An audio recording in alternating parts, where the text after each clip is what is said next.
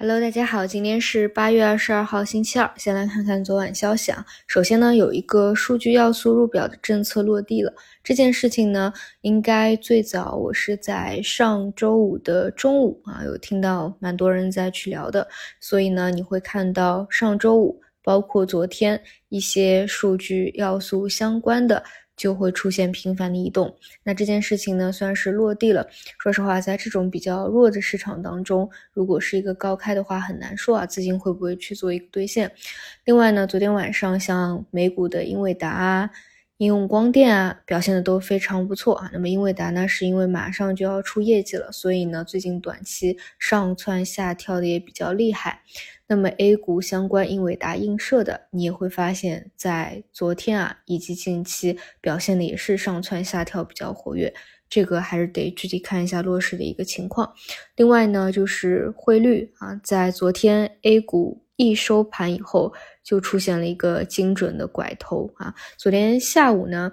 之所以这个市场啊有一个加速的下跌，也是跟外资加速的流出和汇率加速的一个变化都是息息相关的啊。但是呢，当 A 股一关门啊，然后整个就进行扭头了。当然，现在啊也说不清楚这个汇率到底是不是已经到了一个基点了。啊，去年十月底的那个点位到底会不会再有一个突破，也看得不是特别清楚，这个还是得去观察一下的。总之呢，现在短期上来说，我个人还是觉得汇率对市场的一个影响会比较大一些。那么这里再补充一下啊，如果说未来汇率拐头的话，就是哪两个呃大的方向？理论上是受益的弹性比较大的一个呢，就是港股的恒生科技，另外呢就是 A 股的 A 五零啊，这两个关联会比较大一些。这是昨天晚上的主要的两个，呃，然后现在的市场呢，就像我昨天收评讲的一样啊，就是少说话啊，更多就是眼见为实了。这里呢有一个好的消息就是。股指啊，沪指的一个连续下跌，又快要到国运线附近了。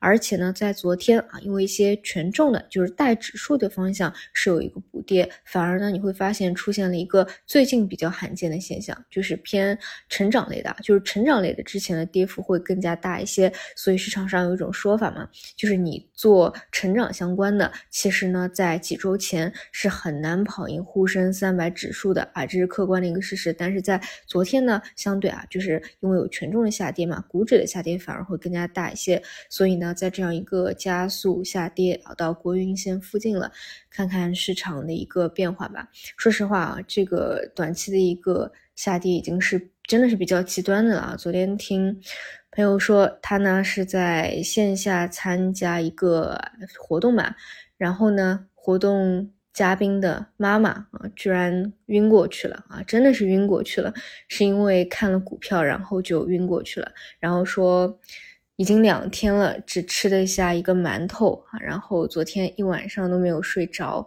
然后昨天市场又一个下跌，就当场就晕过去了。